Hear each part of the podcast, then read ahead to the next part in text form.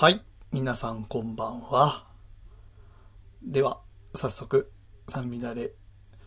オフトピック始めていきたいと思います。で、これ、わかんないな。これも僕の好きな YouTuber さんの入りなんですけど、わかる方いるんでしょうかえっ、と、今回は、あの、前回収録した2ですね。2話目の内容で、ちょっとね、間違ったところがあったなと思って、なんかもうちょっと気になっちゃって、それの訂正っていうことでちょっと撮り始めてます。あと他、ちょっと気になるところがあったんで、え、その部分でお話しし直したいなっていうので、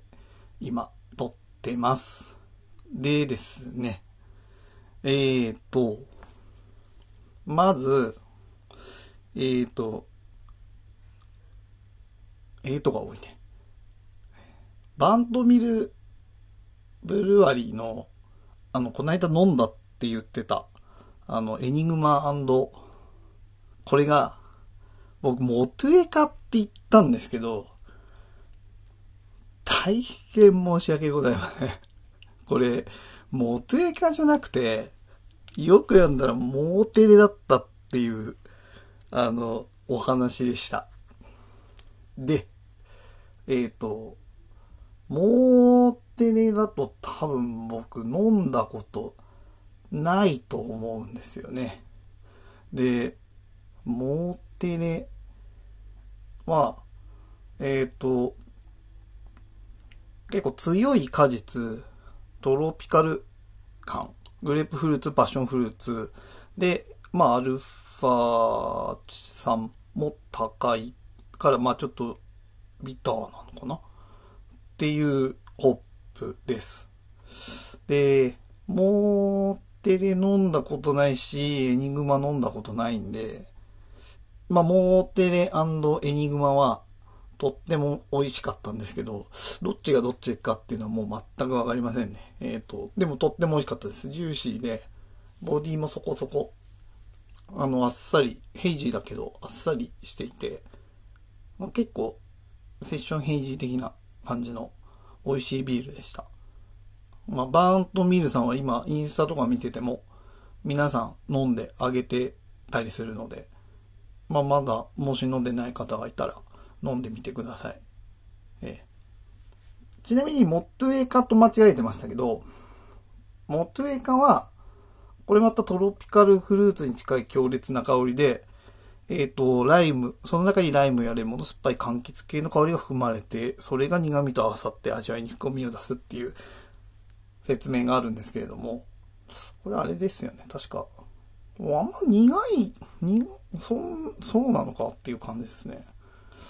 なんかザーツ、ザーツとの交配種なんで、なんか爽やかな苦味みたいな雰囲気で使われてるのかなと思ってたんですけど、これも、モテカンシングルホップとかあるのかな？まあちょっとあったら飲んでみたいなと思いますね。まあシングルホップあると、本当よく飲んでます。なんか、ホップが一種類だけなんで、わかりやすいかなっていうので、結構飲んでますね。去年は志賀高原とか、あと、金鬼のペールエール、金鬼ペールエールとかが好きなんで、トリプル S とかも、金鬼のトリプル S とかも、結構あれ、ホップシングルか、まあ、デュアル、ダブル、二つぐらいのホップで、結構絞って作ることが多いので、あれは結構飲んでみますね。金鬼とか、はい、はのよく飲みます。で、前回のは1個がこれ。で、もう1個が、えっ、ー、と、ちょっとバンホー ムチキンの話をしたいじゃないですか。あと、ダンジョン飯の話をちょっとしたと思うんですけど、いやなんか、ちゃんと話せてないなって思いました。なんかやっぱり緊張もあるのか、焦って話してる感じがあるのか、やっぱり誰かに喋るように喋らないといけないなと思いましたね。あれだとなんか聞き直して、いや、やっぱこの番組ちょっとその、あまり皆さんが興味ないビール含めて僕が興味あることを紹介したいなみたいな側面もある番組なので、なんかちょっと不本意だなと思ったので、ちょっともう一回説明しようかな。本当に、本当に好きなのは愛があるのっていうような説明になっちゃったと思うんですよね。なんか、本当倦怠期のカップルの彼氏が同棲してる彼女紹介するときぐらいの、なんか雑な紹介になってたのっていう反省があるんで、ちょっと、本当は愛があるぜっていうところで、ちょっとお話できたらなって思います。で、グングニルは、これバンプオブチキンの結構初期の、えっ、ー、と、アルバムに入ってる歌ですね。で、名前の通りグングニルっていうのは、まあ、結構知ってる方多いと思うんですけど、これあの、オーディンっていう北欧神話の、まあ、一番偉い神様が持ってる武器なんですね。で、その武器っていうのは、まあ、槍なんですけど、グングニル、グングニルは。この槍は、もう、投げると、あの、絶対に狙ったものを貫くっていう、こう、必中の槍みたいなものなんですよ。で、結構、ファイナルファンタジーがやっぱオーディンって有名だと思うんですけど、あの、実際オーディン別に暫定権は持ってなくて、あの、本当はグングニルなんですよね。確か 5?FF5 から暫定権とグングニルになって、暫定権だと一撃必殺で、あの、グングニールだと、なんかダメージみたいになるじゃないですか。なるじゃないですかって知ってる人がどれだけいるかわかんないんですけど、ええ。で、なんかこう、グングニール出ると、僕はあの、若かりし子供の頃、外れだって思ってたんですよね。グングニール。ああ、オーディン出たのにグングニール。召喚師使ってオーディン。召喚しました。来い暫定権と思ってて、グングニールピューみたいな、の、外れだよみたいになってたんですけど、実際グングニルはそういうもう本当に狙ったものを必ず貫くという、すごい、すごい槍です。すごいかっこいい槍です。超かっこいいです。狙ったものを確実に必中みたいな感じでいくと、マダンですよね。マダンの車種のマダン。えっ、ー、と、これは、なんだろう、物語？なのかな？ちょっと詳しい、どこの物語っていうのはあれですけど、あの、悪魔と契約して、7発弾があって、6発は必ず、車種が当てたい場所に絶対に必中でこう鉄砲の弾が当たって、最後の一発は、その悪魔と契約して作った弾で、その悪魔が望んだものに当たるっていう、こうちょっとリスキーな弾なんですよ。マダン。えっ、ー、と、僕の大好きな漫画家、平野幸太さんのヘルシングで、えっ、ー、と、狼、ベアウォルフの中にもいましたよね。マダンの車種一人。知らないですよね、そんなの。えー、マダンの車種。あの、あれもそこから来てるマダンだし、あとあの、TM レボリューションさんの、あの、マダン？あれなんかもう、こっから来てるマダンなんですよね。あの、結構失恋した主人公が、もうずるずるずる未練たらたらで引きずっちゃうから、最後、もう、必中のマダンでも僕のハートをブレイクさせてくれるみたいな、まあそういう歌なんですよ。マダン、マダンは。西川貴教さんの。懐かしいですよね。懐かしいのこんな？聞いてる人ってどのぐらいの人なんだろう？懐かしいと思うのか知らないのか。まあ、知らなかったら聞いてみてください。あの、はい。外すことのない恋のマダンをってやつですね。えー、結構だから僕も若かりし頃振られるとよく聞いてたっていう曲です。マダン。あ、で、グングニルか。西川貴教の話になっちゃった。バンポブチキンの話でしたね。で、グングニルは、まあ、そのバンポブチキンの初期の頃の曲です。で、えっ、ー、と、まあ、ざっくりこの間語ったんですけど、まあ、主人公は、あの、夢っていうかこう、なんでしょう。宝の地図、本当嘘くさい宝の地図なんですけど、それをこう、夢というかもう信じきって、我慢できなくなって、この宝を見つけに行くって言って旅に出る。で、それをこう見てた周りの人たちは、うわ、あいつあんな地図に騙されちゃって本気にしちゃってるよってって、あんなので夢見ちゃうなんて笑っちゃうよな。みたいなこう前半始まりから入るんですよね。で、えっ、と、まあもうそんなのも構わず、これはね、歌を歌ってるバンプオブチキンの人はなんかこう第三者視点でこう歌詞は、あの、書いてあるんですよね。あの、書いてあって、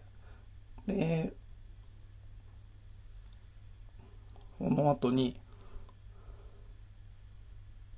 でたらめな地図に目がくらんでるってっていう歌詞があって、まあ、結構こうたやすく人一人をね、分しやがって、世界の神ですら彼を笑う権利なんて持たないのにっていうふうにこう語りべとして語っていくわけです。えー、結構、ね、この2番がそれで、えっ、ー、と、結構ってなんだったんですよね。2番はそれがもう船が、まあ、出来上がって、で、まあ、ひどい出来栄えの船なんですけれども、彼にとっては、それが最初の一歩最初の武器で、で、荷物を積んで、みんなに別れを告げて、冒険に出るっていうのが2番なんですよ。で、もう本当に安っぽい宝の地図。だけど、信じきった人には、もうこれは夢物語でも自伝になるぐらいの冒険になるよっていうのが、まあ2番のお菓子で、で、その船が出るときに、周りの人たちは、あんなの信じて、本当に旅に出やがったって言って、あんなやつは失敗しちゃえばいいんだっていう風になるんですよね。で、えっ、ー、と、そこで死に際の騎士、その手にぐんぐんにいる狙ったものは必ず貫くっていう歌が、歌詞が入るんですよ。あの、これね、毎回ね、その、夢に対して躊躇するなんてっていうのが、これね、入るんですよね。これ、ここ、1番目は、たやすく人一人を寝踏みしやがって、世界の神ですら彼を笑う気になって持たないのにで、2番は、えっ、ー、と、なんだっけ。あ、そうだ。たやすく覚悟の前に立ちはだかりやがってだ。夢の終わりは彼が拳を下げた時だけっていう、まあ、夢を見てる本人が終わりか終わりじゃないかっていうのは決めるっていうようなところですよね。まあ、ただ、グングニルがあるから、まあ、狙ったものは必ず貫く、信念さえあれば必ず貫けるよっていうような歌詞ですね。ええ、で、ここの後に、ガラッと変わって、誰もがその手を気づけば振っていた黄金の海原を走る船に向けてっていう形で、今まで馬鹿にしてた人たちが、急に後悔がうまくいき出すことによって、あの、応援するっていう感じで、こう、これは感じ方いろいろあると思うんですよね。その、主人公が見せる、その、夢に向かう姿勢でみんなの心が変わったっていう見方もできるし、まあちょっとでも成功すると、いきなり周りの人は手のひらを返すっていう見方もまあできるかなとは思うんですよね。で、えっ、ー、と、たやすく自分自身を寝踏みしやがってって、ここ結構いいですよね。やっぱりあの、こすごくバンプオブチキンらしい、頑張れ頑張れってこう言ってくれるような感じがして、ここいい、いいとこですね。で、世界の神ですらそれを救う権利を欲しがるのにって、最初は世界の神ですら彼を笑う権利なんて持たないっていう、要は夢を持ってる人のを笑う権利なんてないよっていう歌詞なんですね。で、その後はね、神様が笑っても僕は笑わないよってこの語り部が語るんです。で、最後は世界の神ですらそれを笑う権利を欲しがるのにっていう、やっぱり成功してきたからもう神様ですらあなたの助けになりたい、応援したいよっていうぐらいあの素晴らしいことだよっていう風な歌なんですね。まあ本当マンポーブチキンは結構こういう、なんて言うんでしょう結構恥ずかしいというか、まあ恥ずかしいって言っちゃダメなんだけどさ、あの、本当みんな分かってるようなストレートな話を物語としていったりとか、結構直接的な表現がないんですよね。あの、描写描写で人が体験したであろう景色をフラッシュバックさせるような書き方が多いんですよ。で、まあ、この歌は、本当さ、その15万人ちゃんフォロワー15万人ちゃんがもう、もろそうですよね。これやっぱり、最初はデータレーの地図が身がくらんでるなっていうふうに思ってた。まあ僕はね、僕が思ってたのが、本当どんどんどんどんうまくいく。まあ別に、あの、呪ってはないですけど、うまくいかなきゃいいのにと思ってないですけど、まあでも気づけば、はすごいな、やっぱり人の夢って笑っちゃいけないなっていうふうに思ったっていうところが、でも、もうほんと、15万人、5万人の時見た時にもう頭の中にもう僕の中ボコーンってこれもうグングニルが流れて、うわ、俺グングニルの大衆じゃんって思いましたね。っていう話です。今これをは丁寧に話してみました。えー、面白いのかなまあでも、面白いのかなで、これね、あの、やっぱり、ちょっと大人、大人、今、大人、まあ結構の年なんですけど僕、あの、大人になってから見ると、結構僕ね、妄想するのが好きなんですよね。歌詞とか、あの、物語とか、なん、なんか。これって結局思うんですけど、まあ興味ある人は歌詞でも見てみてください。あの、思うんですけど、これ、まあ現実もそうですけど、夢ありますっていう人を、いや、そんな無理でしょって言ってる人って、まあもちろん一回もない、夢見たことない人もっていうのもいると思うんですけど、でも誰しも絶対に大小少なかれ、でも子供の頃なのか大人になっても見てたのかっていうのは別ですけど、誰しもなんかそういうのって絶対にあったんじゃないかなと思うんですよね。で、結局それが自分で叶わなかったり諦めたら、まあ叶わなかったっていうのも自分で諦めちゃったんじゃないかなと思うんですけどね。それいう人がきっと、こう、でたらめの地図に目がくらんでるってっていうんだろうなっていうのがあって。で、結局うまくいきそうになる人の足を引っ張るじゃないけど、やっぱり自分だけが取り残されるっていうその恐怖感っていうか焦りから多分この高波を悪魔となれみたいな感じで、あの、失敗を願うみたいな心理になると思うんですよね。で、その後やっぱりその応援するっていうところの歌詞は自らその手で破り捨てた地図の切れ端を探して拾い集め出したっていうところがあるんですけど、やっぱり一回破り捨ててるっていう描写も入るんで、やっぱり誰しもやっぱそういう破り捨てた地図っていうのが、まああるから、そういうことを言って拾い集め出したっていうところと、まあもう一回なのでこれはきっとこの夢破れた人はきっと、あれを見て、この後、歩き出すんだろうな、みたいなのを想像するのが結構楽しくて好きです。結構バンプオブチキンのやつは想像しますね。あの、超有名な、僕の大好きな、まあこれも初期の名作、K っていうのがあるんですけど、K とかも結構その、絵描きと黒猫が出会う前のこと、黒猫はなんであの街を歩いてたのかとか、絵描きは恋人故郷に置いてって街に出てきてるんですけど、どういう故郷だったのかな？どういう恋人だったのかなとか、どういう約束をして出てきたのかなとか、あなんかそういうのすごい考えるのが好きで、結構バンプオブチキンはそういう余白があったりする部分があるので、まあ、自由にそういう想像もできるんじゃないかなっていうところで、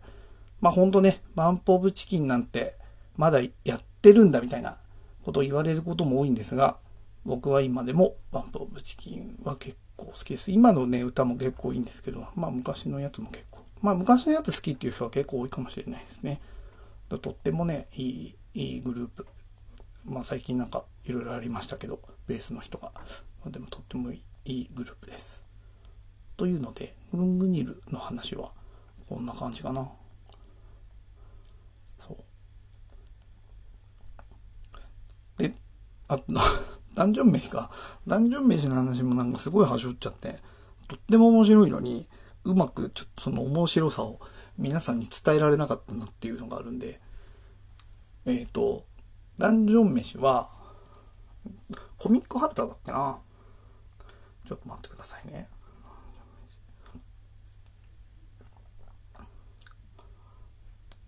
あ、違う。ビームコミック。あ、でも、ハルタだ、ハルタ。で、今、えっ、ー、と、10巻まで出てます。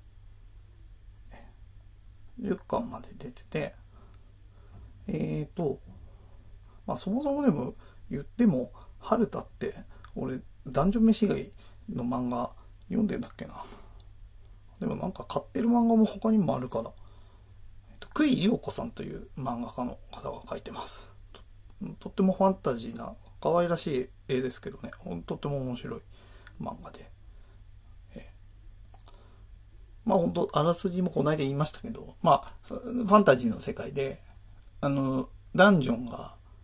迷宮があるんですよね。迷宮は定期的にいろいろなところに現れるみたいで、まあただ宝があるっていうんで、あの、いろんな冒険者がこう集まって、その、仮想仮想を目指していくっていうところで、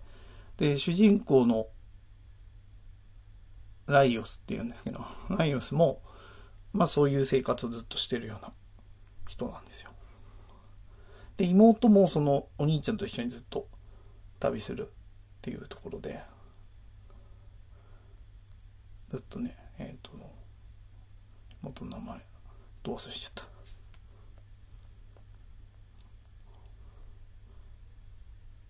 どう忘れちゃった？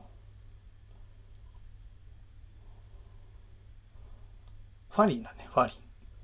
ファリンと、あとね、辞めちゃった選手とね、剣士と最初、仮想の方までね、パーティー組んでね、行くんですよ。で、まあ本当ファンタジーの醍醐味、レッドドラゴンですよね。に、えっと、負けちゃって、で、ファリン、妹はね、食べられちゃうんですよ。で、えっと、それで結局、ファリン以外、妹以外は地上に戻って、で、もう一回じゃあチャレンジしようって、妹が消化される前に助けないとって言って。だから一応ね、設定結構動物、モンスターを本当に生きてるものとして、こう、設定してたりするんで、生態とかそういうのがあって、あの、ドラゴンは体が大きいので、あの、基本的にはそんなに動かない。なので、消化とかも遅いみたいな設定になってて、急げば間に合うっていうような感じで。えっと、で、この世界は、あの、迷宮の中だと死んでも、あの、蘇生、まあよくあるファンタジーであるような感じですよね。蘇生することができて、なので急いで行けば助かるだろうっていうので、もう一回組むんですけど、結局こっからね、あの、戦士とね、剣士が抜けちゃうんですね。もうごめんだぜ、みたいな感じで。で、えっと、結局ハーフフットっていう、もう小人みたいなのと、シーフかな。と、えっと、マルシルっていうエルフ？ハーフエルフなんですけど。でこの子と一緒にもう一回潜るという設定になってるんですね。でえっ、ー、と途中で戦士と戦士っていうその魔物職をすでにこう実行してるドワーフの戦士と出会ってまあそこの基本そのパーティーで仮想に降りていくっていう感じなんですね。で、えっ、ー、と、その途中途中で、あの、この間も言った通り、あの、お金がなくなっちゃったんで、そう、ただ装備はケチれないから装備はしっかり。ただ食料を、結構ね、この、なんて言うんでしょう。本当最下層にアタックするみたいな感じで、本当登山みたいな感じじゃないですけど、なんかね、すごい食料とかがっちり持ってくんですよね。あの、雪山登山みたいなんじゃないですけど。ただそれがちょっとできないなっていうので、食おうっていう話で、食う。途中でモンスターを倒してはそれを食べるっていうような感じの冒険をしていくっていう。で、基本ね、ギャグっすね。ギャグ、ファンタジー、グルメっていうような構成でやってるかな。結構ね、読んでると笑っちゃうから、電車の中とかで読んでるとね、あの、ブフってなっちゃって、あんまりおすすめしないです。えっ、と、家で。家で読んでても笑っちゃうもんな。トイレとかで読んでても笑っちゃうし。で、まあ、その、結局その、迷宮の主みたいな人もいるし、途中でこの迷宮をどうにかしてくれっていう、こうね、あの、別の、何？封印、その悪い魔法使いに封印されちゃったみたいなね、翌日死とかっていうのがね、出たりとかね。まあ謎、その男女、なんでその男女が存在しているのかとか、っていう謎ベースなところもあったりして、まあ冒険、妹を救うっていうのと、まあ迷宮探索みたいな、あのーよくあるファンタジーの設定に、まあ、魔物を食べたらどうなのかっていう、ちょっとこう、料理とグルメと、っていうのが入るっていうギャグ漫画っす。面白いです。10巻まで出てるけど、結構面白いですね。なので、読んでみてください。ただ、この漫画がすごいに入なったと思うんですよね。この漫画がすごい、なんか、この漫画、すごかったっす。ええ。面白い。あとなんだろうね。そっかな。そのぐらいかな。で、ハルタ。そう。それが載ってるコミックハルタだよね。コミックハルタ、俺他にも読んでるのあったかな？あんまりこうって雑誌で読んでない気がするな。あ不思議の国のバード。不思議の国のバード持ってますね。これね、実際の歴史系の漫画です。あの、日本を旅したイギリスの冒険家の、あの、話ですね。面白いです。これも、これ面白いから買ってますね。不思議の国のバード買ってるな。っていう点でいくと、買ってるね。読んで、読んでる本はありました。あとか、グングニル。グングニル、そう、さっき言ったグングニルの話にまた戻っちゃったりするんですけど、いや、そのグングニルを、で、北欧神話のオーディンが持ってるっていう話したんですけど、その、北欧神話って、えっ、と、オーディンたちのいる神様の族と、また別のね、神様の族があったと、最終的に巨人族と戦うみたいな、最終決戦をするみたいな。まあ、その最終せ、何？最終決戦が、ラグナロクっていう、まあ、聞いたことある言葉だと思うんですけど、ラグナロクっていう最終戦争があるんですよ。で、その最終戦争に向けて、えっ、と、エインフェリアっていう人間で強かった人を、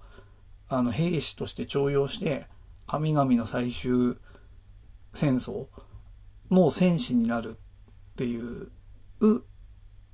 話があって、まあそういうキリスト教が多分入る前の話だから、そういう信仰があって、で、あっちのこの北欧系のそういう戦士って、あの、死んだら戦で死ねば、オーディンの軍に入れてもらえて、最後ラグナロクでもう一回戦争できるっていうような、そういう死生観を持ってて、で、その死生観とか、そういう本当のバイキングですよね。あの、海賊が、あの、どういう戦いをしてたかとか、どうだったのかっていうのは見れる漫画が、えっ、と、ビンランドサガっていう漫画があるんですね。えっ、と、プラネタスとか書いてた人かな。うん。ビンランドサガもとっても面白い漫画ですね。ビンランドサガは、まあ、ワンピースが結構こう、フィクション的な戦争、あ、戦争じゃない、海賊漫画とすると、ビンランドサガは本当リアル海賊です。もう略奪とか、もう、本当に、略奪するし、まあ、やっぱり捕虜とかにするし、もう好き勝手やるっていう、あの海賊の本当に怖い海賊のイメージみたいなシーンも結構あったりはするんですけど、まあ本当にそういうリアルな海賊漫画っていう感じ。ビングランドサガ。多分これイングランド設立、建国の話が大筋のあれなのかな。で、主人公はすごく強かった、あの、海賊の、あの、息子みたいな感じで。まあ本当にとっても面白いですよ、これ。最初は父親の敵討ちみたいな感じで、あの、旅してる海賊なんですよね、主人公は。でも、あの、途中から父親の意思を継いで、あの、ビーンランドっていう争いのない楽園を作るっていうようなのを目指すんですよ。で、海賊たちをもう本当戦戦、もう戦争戦争。で、もうやっぱり死んだらオーディンのところに行けるみたいな感じの描写が結構多くて、まあそういうの、そういう面白い海賊の漫画っすね。特にね、あの主人公が奴隷になって、あの、ル編が 奴隷編みたいなのがあるんですけど、これが結構長いんですよね。結構長い間奴隷やってて、主人公がずっとも奴隷で何巻、何巻ぐらい奴隷編あんだろう？2巻とかですまない。3巻ぐらいは奴隷やってんじゃないかな。いや、だから本当にその、奴隷、本当めっちゃ強いんですけど、主人公は。ただね、ずっとね、あの、奴隷としても意地悪されてて、ただ、なん手だとか出さないんでね、ずっとね、森をね、畑として開墾するっていうのをずっと見るっていうのが結構、すげえ、すよね。奴隷編をしっかりこう、長く描くっていうことで、やっぱこの読み手に、きつって、奴隷きついっていうこのう、う、こう、なんて言うんでしょう。うまく言えないな。ね、この、閉塞感というか、そういうのを与えるっていうね。面白い。本当に漫画。これもおすすめですね。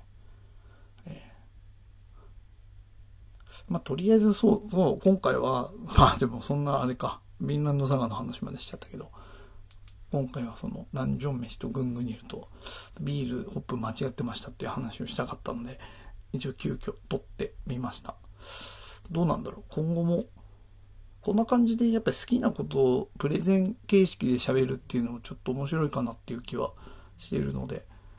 まあちょっとビールと関係ないことも喋っちゃうかもしれないけど、今後もやっていこうかなと思います。結構ね、あります。マニアック、マニアックなのかな？マニアックとも思ってないんですけど、すごい話したいことは結構ありますね。今みたいなそういう、やっぱね、ちょっと年取ってくるとね、あれですね、一周回ってね、結構青臭い歌とかがね、好きになってくるんでね、結構、この間言ってたあの、タロクラッパービーストさんって あまあ、この間聞いてる人が何人いるかわかんないけど、タロクラッパービーストさんっていうそのヒップホップをね、あの、紹介する動画でバズってる人がいる、いるんですよ。あの、いやもう友達が聞けって言うからさ、もうしょうがないからこの、これ聞くんだよ。よかったら一緒に聞いてってよっていう入りから入って、めっちゃ好きって、めっちゃ好きで、めちゃめちゃ、めちゃめちゃ褒めるっていう。で、またそのね、批評がね、的を得ててね、全然興味ない人が見ても、あ、ちょっと聞いてみようかなってなるような感じで。しかもね、ヒップホップもね、あの、広いです。あの、ゴリゴリのこう、ギャングスター系のヒップホップを解説するときもあれば、あの、モロ、 MOROHA って知ってますかね？ MOROHA ってね、すごいね、あの、アフロっていうラッパーと、珍しいことにアコースティックギター UK さんね。UK さんアコースティックギター1本。だから2人のユニットで、特にあのトラックとかないんですよ。もうずっとあのアコギとラップで、声がね、ちょっとすごい独特で、あの、ちょっと前にあった仮面ライダー GO の、あの、ウォーズの変身ベルトの声はこのアフロさんだったんですけど、あの、すごいね、あの、声が独特でちょっと苦手っていう人もいたりとか、あと、歌詞がね、すごいストレートすぎるんですよね。あの、もう、恥ずかしい。聞いててこっちが恥ずかしいよっていうようなことを叫んで歌うみたいな感じなんですけど、これがまた結構ね、僕、通勤中に、おえつしして涙流したことがあって、もう本当に、そのまま、もう今日は海に行こうかって思っちゃうぐらい泣いちゃった時がありましたね。海じゃ近いから山か。でもね、よかったその、まあそのね、モロハ、まあでも大と、タクロクラッパービーストさんも、モロハやってたからな。でも同じく僕も革命っていう曲結構語りたいなと思ってますね。他にもいっぱいあるけどね。あの、雨ざらしさんとか聞くんで、雨ざらしさんのいろいろ、メーデーメーデーとかね、すごい、人間の勝手さをもう知らしめるような歌詞でさ、すごい構成で、これも素晴らしいんですけど、それも語ってみないな。あと、まあ、曲とかだとそういう感じが、マンポーブチキンの車輪の歌とかも語りたいし、いや、結構、こう思ってるんすのよってこういうのを結構飲みながらしたいんですけど、なかなかやっぱり興味ない話になっちゃうんで、このテンションでずっと喋ってると結構惹かれちゃうことがあるんでやめちゃうんですけど、でもこういう一人だとすっきり喋るって気持ちいいなっていう感じもしてきましたね。あとなんだろうね。漫画とかもね、すごい語りたいね。漫画はでもいろいろ、今今も語ったけど、結構そうだな。あ、浅野稲夫さんのソラニンとかって知ってますかね？ソラニン。あの映画にもなって、アジアンカンフージェネレーション。アジカンもね、好きなんです。アジカンも好きだね。アジカンも好きだな。あ、まあ、でもソラニンの、あの、豪殺っていうんじゃないけど、種だかどっちを選んだかっていうのをすごい語りたいね。もうこれはでも本当に人と語りたい。種田はどっちを選んだと思うっていう、ちょっと戦いたい。もうすごいもう議論したい。種田がどっちを選んだのかっていうのを。これ、知ってる人はわかると思うんですけど、知らない人はあんまわかんないかもしれない。ソラニン、ソラニンね、ソラニンはいいね。ソラニンも話したいなあとか、まあ、ガンダムとかね。ありますよね、ガンダムとか。まあ、こういうマニアックな話ってもね、たまにインスタでもね、すごいマニアックでね、完全にこれ滑ったなみたいな時があるんですけど、結構刺さる人には刺さる時があるみたいで、俺も好きっすみたいな感じでメッセージくれたりする人もいて、そういう時めちゃめちゃ嬉しいですね。本当に。飲みに行きたいと思って、飲みに行きましょうって言っちゃったこともある。本当に。すごいね。いっぱいあります。いっぱい語りたいことあります。ビール。でもビールも、ビールと絡めたいよね。ビールと絡めてやりたいな、なんか。ほんと。ちょっと全然、序盤だけだったね、今日、ビールの話したの。うんビールの話？ビールの話で言うとなんかあるかなあれが飲みたいですね。あの、Repubrew のね、夜更かしが飲みたいんですね。夜更かしを、夜更かしの歌っていう、ま、あの、漫画があるんですけど、夜更かしの歌っていう漫画と、あと R 指定と DJ 松永の Creepy Nuts っていうユニットがあるんですけど、そこがまたね、アニメ版の主題歌、夜更かしの歌っていうのを歌ってるんですよ。だから夜更かしの歌聴きながら夜更かしの歌読んで夜更かし飲みたいなと思ってるんですよね。ここ最近の目標はそれですね。と、まあまあまあまあ、結構なんか訂正だけで喋るつもりが割と喋ってしまいました。一応これ3じゃなくて2.5とかにしようとしてるんですけど、結構なボリュームになってしまったでしょうか。え、まあ、またちょっと次のネタも考えて何やろうかな。今のあたりのを語りたいっていう風になって語り会になるか、雑、ゆるーくビール飲んでビールのレビューみたいなやつやるか。まあちょっと、この週末考えてみたいと思います。じゃあ皆さん、ご清聴ありがとうございました。また聞いていただけると幸いでございます。よろしくお願いします。では、さようなら。